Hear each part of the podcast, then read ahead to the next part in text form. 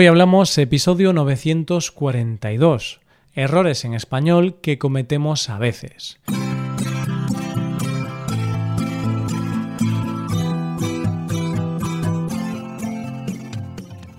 Bienvenidos a Hoy Hablamos, el podcast para aprender español cada día.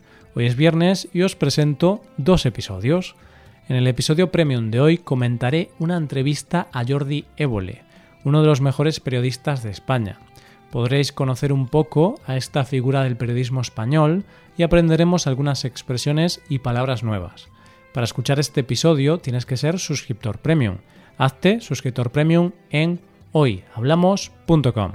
Por otro lado, en este episodio del podcast diario que viene ahora, Paco y yo vamos a hablar sobre errores, sobre errores en español y concretamente voy a desvelar un error que he estado cometiendo toda mi vida. Así también podréis ver que hasta los nativos nos equivocamos. Hoy hablamos de errores.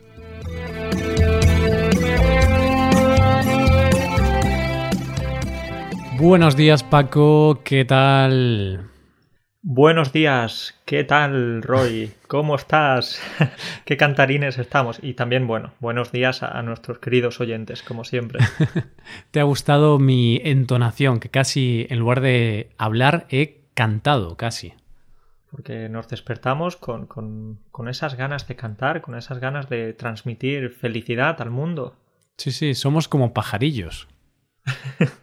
Somos como pajarillos con toda la ilusión que nos despertamos para, para comernos el mundo y, bueno, el mundo nos come a nosotros. puede ser, puede ser. Bueno, ¿qué tal? ¿Cómo, cómo andas? Ando bien. Eh, realmente ahora no estoy andando, estoy sentado. Sí. Pero bueno, qué, chistosos empezamos hoy. Bien, ando bien, Roy. No puedo, no puedo decirte eh, nada malo. Y si me pasara algo malo, tampoco te lo diría ni a ti a los oyentes, porque entonces nos pondríamos tristes, nos pondríamos a llorar. Claro, claro, mantendrías un secreto. Está bien, está bien. Bueno, Paco, pues hoy vamos a hablar de, del tema que dejamos pendiente la semana pasada. No sé si te acuerdas. Me acuerdo, me acuerdo que dijiste que tenías que confesar algo, tenías que decirnos un error muy importante que has cometido o que cometes en tu vida. Entonces dejamos esa tensión para acabar el episodio anterior. Pues sí, pues sí. Bueno, he de decir que errores cometo muchos en mi vida, ¿no? En mi día a día, pues cometo muchos errores, he cometido muchos errores, intento arreglarlos, intento cometer menos, pero bueno, eh, errar es humano y siempre cometeremos errores. Pero vamos a hablar de un error lingüístico, concretamente, un error del español. Y claro, cuando eres profesor de español, si cometes un error en español, pues, pues es peor. Mm, no tienes perdón. No tienes perdón, tienes que ir directamente a la cárcel, ¿sí? En, en cada cárcel hay unas celdas especiales para, para los profesores que cometen errores lingüísticos, ¿sí? Hay como un espacio reservado ahí. Entonces, eh, tú cometes errores, pero yo tengo que confesar que también cometo o bueno, cometemos errores, es algo normal, como dices. Claro, no somos robots, no somos perfectos si hasta el corrector, hasta el corrector de, Microsoft Word o de Google comete errores. Entonces, si un robot comete errores, Paco, ¿cómo nosotros, que somos humanos, no vamos a cometerlos?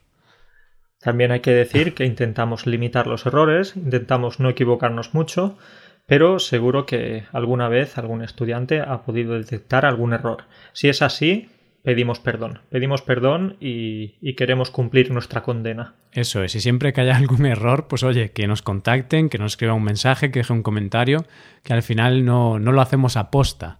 No, no hacemos esos errores para, para hacer mal a la gente, ¿no? Porque podría ser, imagínate, que fuera un complot que nosotros queremos enseñar el español mal, porque, porque queremos hacer mal a la gente, queremos hacer daño. Entonces escribimos las cosas mal para que la gente lo aprenda mal y luego cuando hablen en público pues pasen vergüenza. ¿Qué te parece? Sí, eh, tienes toda la razón, Roy. Esa es la realidad y nosotros queremos que los estudiantes no aprueben los exámenes, los certificados. Además queremos que cuando vayan a España la gente se ría de ellos, ¿sí? Sí, sí. Y claro, somos malas personas. Claro, porque además tenemos un, un, acuerdo con el Instituto Cervantes. Entonces, ellos nos dicen que preparemos mal a los estudiantes porque así suspenden y tienen que pagar otra vez el, el examen. Entonces, así España gana más dinero. Es para sacar de la crisis a España, Paco. Somos unos patriotas. Yo creo que, que tendrían que ponernos unas medallas. Somos héroes de la nación. Sí, es que yo no puedo añadir nada más. Somos héroes. Enseñamos mal el español porque queremos sacar a España del hoyo. Bueno, una vez hecha esta introducción un poco extraña, vamos a hablar. Un poco extraña, un poco extraña, pero también, como decimos algunas veces, está bien ser humilde, algunas veces, no siempre. está bien ser humilde y, oye, pues también analizarse a uno mismo y analizar las cosas en las que podemos equivocarnos. Pues sí, y voy a contarte entonces mi, mi, mayor secreto del español. Y es que he cometido un error con una palabra en concreto durante toda mi vida e incluso últimamente, aunque soy consciente de ese error, a veces me olvido, a veces me cuesta. La palabra en cuestión, Paco, es discusión. ¿Cómo has dicho? Discusión. La he dicho bien. La has dicho bien, sí, sí, sí, sí, porque yo estaba prestando atención y la has dicho bien. Discusión, sí, que claro. es como una pelea, una pelea verbal. Exactamente. Pero yo habitualmente no digo discusión. Yo soy un poco tonto, Paco, entonces no digo discusión, yo digo discursión. Discursión, metes una R ahí en el medio. No sé qué me pasa. Eh, de pequeño sabes que me dio un golpe en la cabeza, tuvieron que ponerme unos cuantos puntos y yo creo que desde ese momento pues en mi cabeza pues la palabra discusión cambió y se convirtió en discursión con una R. Discursión. Bueno, tengo que decirte que no suena tan mal, pero espero que esto no lo pusieses en los exámenes en la universidad o, así en, en, documentos oficiales. Sí, yo espero que también. La verdad no lo sé porque ya te digo que hasta hace muy poco no era consciente de este error. Y mmm, yo creo que nunca he tenido que escribir esta palabra, porque al final cuando hablas de una discusión generalmente es, estás hablando de un ambiente informal. Es, es raro que en un examen tengas que usar esta palabra. En un examen de cualquier tema. No hablo de un examen de español. En un examen de español probablemente sí, pero un examen, no sé, de historia, pues bueno, mmm, no creo que tengas que usar mucho esta palabra. Por eso, por la vida, pues pasé desapercibido. Ese error pasó desapercibido, nadie me dijo nada, hasta que un día, no sé quién fue, no sé si fuiste tú o mi novia o quien sea, pero un día alguien me dijo, oye, tú sabes que no es discursión, tú sabes que es discusión. Y yo como que no me lo creía. Tú diciendo, me estás engañando, aquí estás fastidiándome.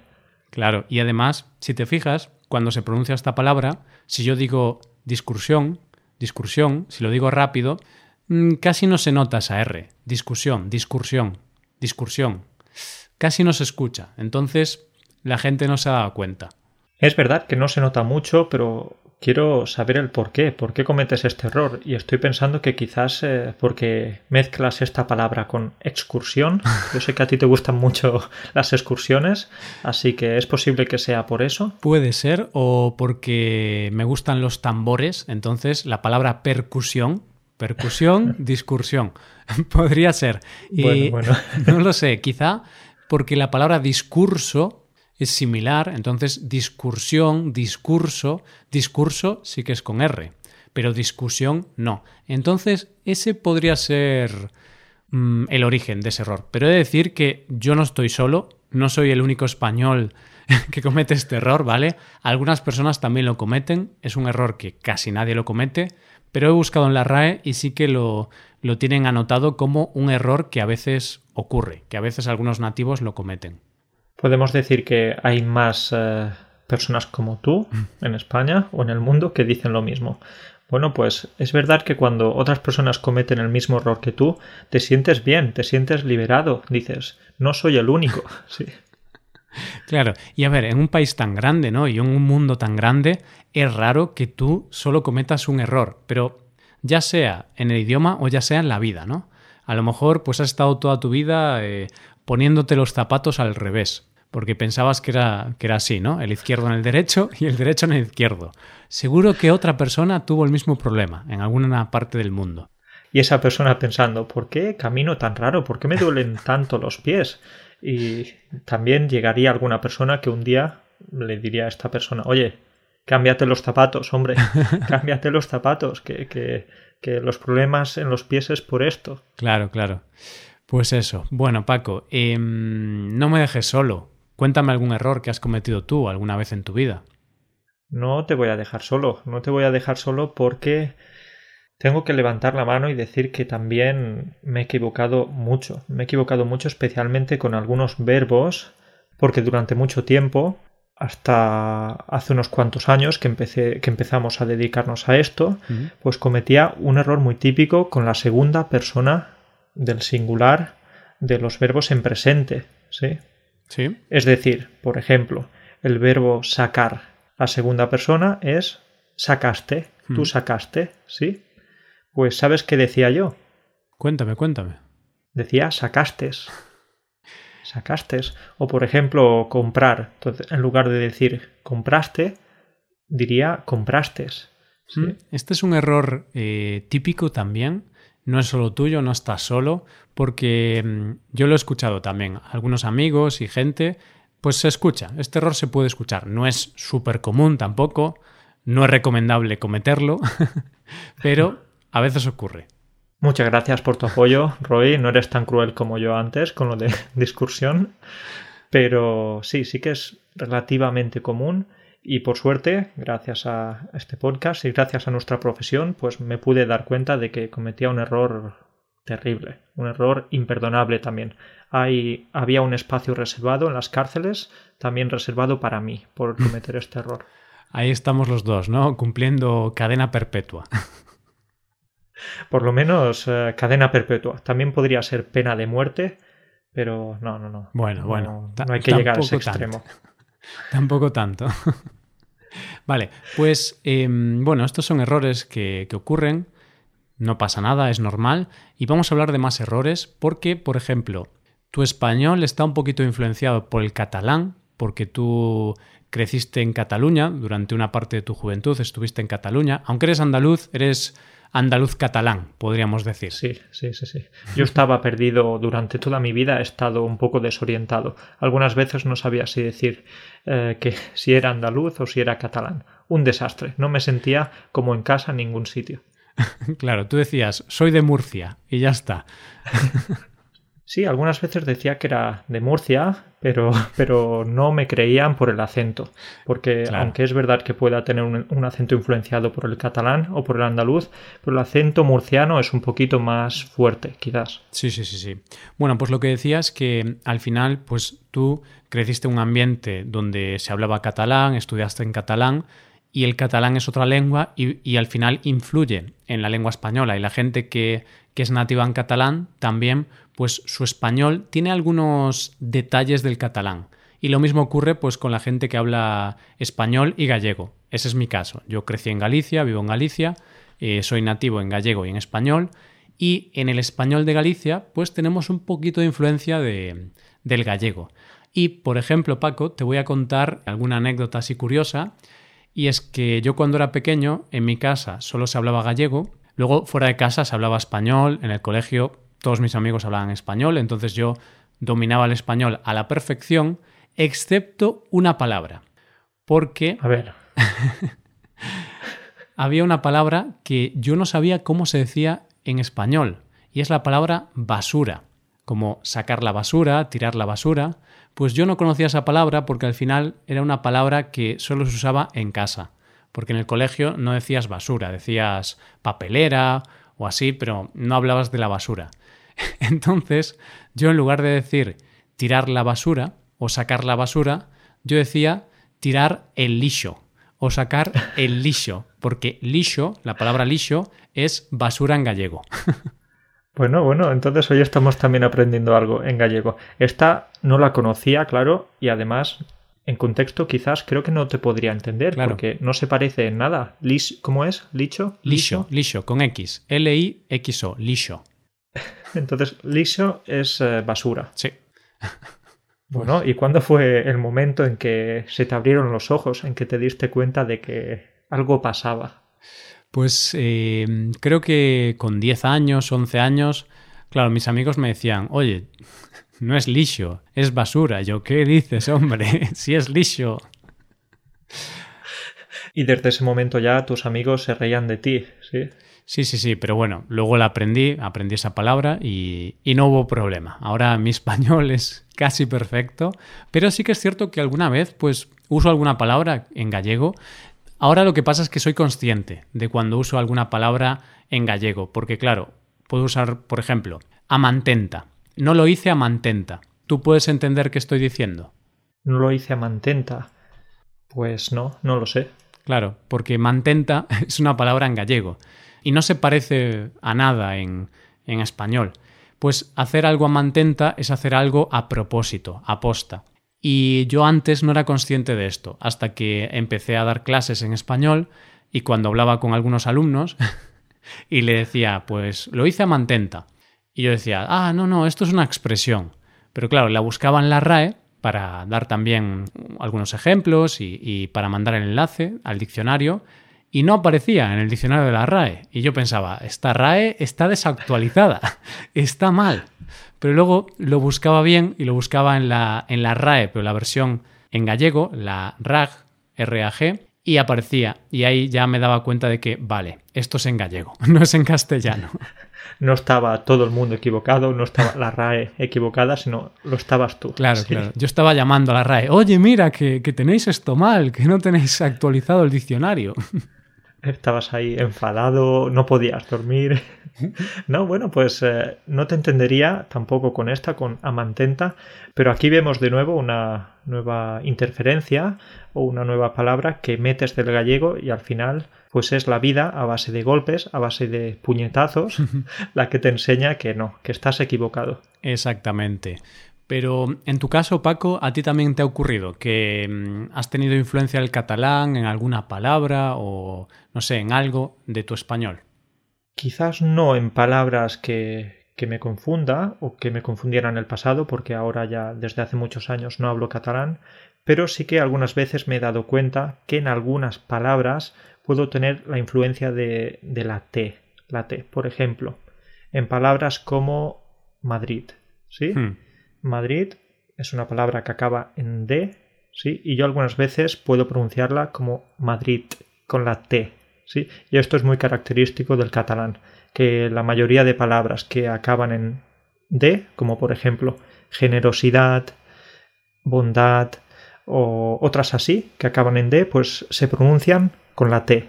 Claro. Así que en catalán sería generositat, bondad. Hmm. Sí. Claro. Y tú al final en español pues acabas pronunciando la D final como una T. En lugar de decir generosidad o generosidad, alguna persona hace una Z también, alguna gente, pues tú haces una T al final, generositat. no tat, sino generosidad. Ah. La última D. Perdón, Sí. es verdad, generosidad. Generosidad, sí que puede sonar un poquito catalán. Entonces, es cierto que se intenta controlar o intento controlarlo, pero algunas veces me he dado cuenta que la T, debido a la influencia del catalán, puede escaparse. Sí. Claro, es que estos errores, estas cosillas, como que llevamos toda la vida haciéndolas, entonces es muy difícil cambiar algo que llevas toda tu vida haciendo mal. Sí, sí, los errores eh, están ahí y son difíciles cambiarlos, pero se puede. Esto es como todo. Se puede salir de la droga, se puede salir del tabaco, eh, entonces también se puede mejorar y corregir estos errores. Me gusta, me gusta, Paco, cómo comparas un error lingüístico con la droga, ¿no? Es igual de malo, es igual de malo. O sea, si tú estás enganchado a la droga, pero si tú también cometes errores de los que eres consciente y sigues cometiéndolos, pues oye, está al mismo nivel de falta de corrección. Sí, sí, sí. Está al mismo nivel y como hemos dicho, después de este episodio vamos a ir a nuestra habitación a llorar, a ponernos muy tristes por, por estos errores imperdonables. Bueno, pero hay más errores, Paco. Cuéntame ahí otro error. Bueno, tampoco no tenemos que exagerar que, que como empecemos a contar errores, la gente va a dejar de escuchar el podcast. Sí, Eh, pero ahora vamos a hablar de errores que podíamos cometer en el pasado, pero tú y yo ya no los cometemos. A no ser que en algún momento pues no te das cuenta porque a veces también estás hablando rápido, eh, estás pensando lo que quieres decir y no te das cuenta y se te escapa un error, pero sí que eres muy consciente de que, oye, uy, ha sido un error, ¿no? Yo a veces edito un audio y, digo, ostras, pero ¿qué he dicho? Porque me he equivocado pues en uno de estos errores. Y por ejemplo, uno típico es con el verbo deber, que tenemos deber más infinitivo o deber de más infinitivo, ¿no? Debe de ser mi primo debe ser así, debe de ser mi primo, quizá es mi primo. Es como una posibilidad. Y el debe ser es tiene que ser. Debe hacerse así, tiene que hacerse así, de esta manera. Muy bien explicado. Entonces podemos decir que deber más infinitivo, como has dicho, es una obligación y deber de es como una suposición, una posibilidad. Claro. Pero cuando hablamos, Paco, empezamos a hablar Mm, de muchas cosas y pensamos en muchas cosas, no nos damos cuenta y a veces se nos olvida un D o metemos un D donde no tiene que ser. Así que oyentes, si vosotros cometéis este error hablando, pues oye, que nos ocurre a todos, ¿eh? no pasa nada. Hay errores muy típicos, no solo para los estudiantes, también evidentemente para los nativos. Y este, este error con deber o deber de es muy habitual, pero también hay otro muy común que es cuando utilizamos el verbo haber en plural, ¿sí? Y cuando estamos hablando de existencia, cuando es algo impersonal. Por ejemplo, muchas personas dicen habían personas, habían muchas personas en la fiesta. Eso es un error, porque debería ser, Roy. Había. Había muchas personas en la fiesta. Sí, personas es plural, de acuerdo, personas es plural, pero en este caso el verbo haber es impersonal y utilizamos siempre el singular. Siempre el singular. Como es impersonal, nunca podemos ponerlo en plural. Por ejemplo, hay una persona, hay varias personas. No cambia, es singular. Y en pasado, que es donde ocurre mucho este error, pues había una persona, había varias personas. Da igual cuántas personas había. Siempre decimos había. Efectivamente. Entonces, este es un error muy típico y tenemos que intentar corregirlo o intentamos corregirlo siempre con nuestros estudiantes. ¿sí? Hmm, porque, Eso es. porque si también lo cometen los nativos, este error, pues es normal que también lo hagan los estudiantes. Hmm. Así que hay algunos más, y hay algunos relacionados con la comida, algunos eh, errores muy deliciosos. ¿sí? Por ejemplo, concretas. ¿Te gustan? Están ricas, ahí bien fritas, muy ricas, muy ricas, sí señor. Sí, pues eh, tengo que decirte que no son concretas, sino que son croquetas con R. Hmm, sí, este es un error que, ocurre. Por ejemplo, a mí nunca me ha ocurrido. No, yo no he tenido este error. Los anteriores que has comentado sí, pero este no. Pero sí que hay bastantes personas que lo cometían. Ahora yo creo que se escucha menos, pero bueno, a veces sí que escuchas a alguien decir concreta y, y suena raro. Suena como mm, concrete en inglés, ¿no? Que es cemento.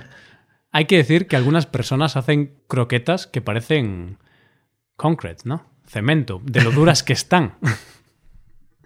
Sí, sí, sí. Algunas eh, croquetas no deberían llamarse croquetas, ¿sí? Esas tan malas y tan duras deberían llamarse concretas, así como para decir que, es un error, totalmente. Claro, claro, que son como, como el cemento, que también le llaman concreto en, América Latina, por la influencia del inglés, ¿no? Em, pues sí, y también hablando de comida, si vamos a la RAE podemos encontrar la palabra almóndiga. ¿Te gustan las almóndigas, Paco? Me gustan mucho las almóndigas con M, pero en realidad las prefiero cuando se llaman albóndigas con B. ¿sí?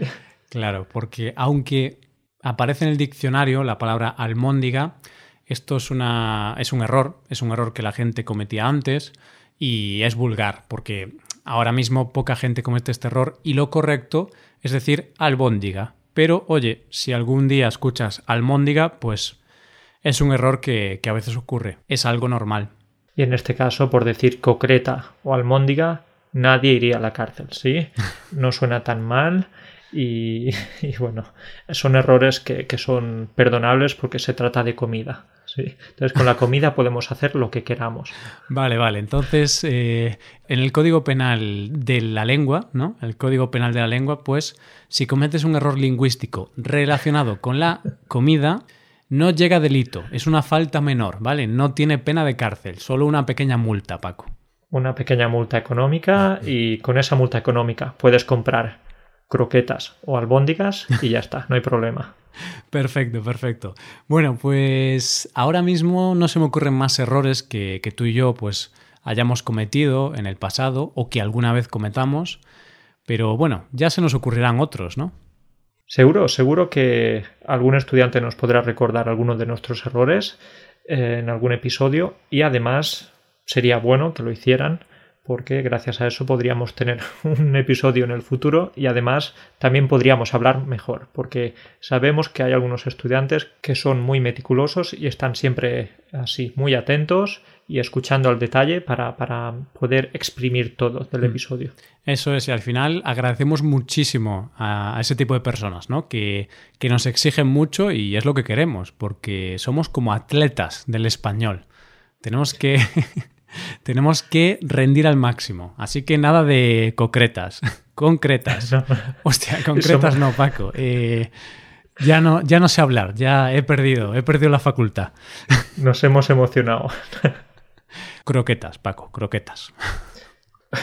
croquetas. Yo también ahora iba a decir concretas. Qué mal, qué mal. Bueno, pero sí, como decía, somos como atletas y esto del idioma es como una maratón, ¿sí? Es una carrera de larga distancia, no es una carrera corta de 100 metros, ¿sí? Hmm. Así que en el camino vamos aprendiendo muchas cosas. Eso es, y al final hasta los mejores atletas en algunos momentos se equivocan o tienen fracasos o lo que sea. Así que siempre hay que aprender cada día y seguir adelante. Nadie es perfecto, así que estamos lejos de la perfección, bastante lejos, pero cada día hay que acercarse un poco más. Eso es. Y de los errores aprende, Paco. Así que acabamos con estas dos frases motivacionales para, para estar a tope, a tope. Me gustan, me gustan mucho. Perfecto, pues nos vemos la semana que viene. Cuídate mucho. Nos vemos la semana que viene. Un abrazo para todos. Adiós. Chao.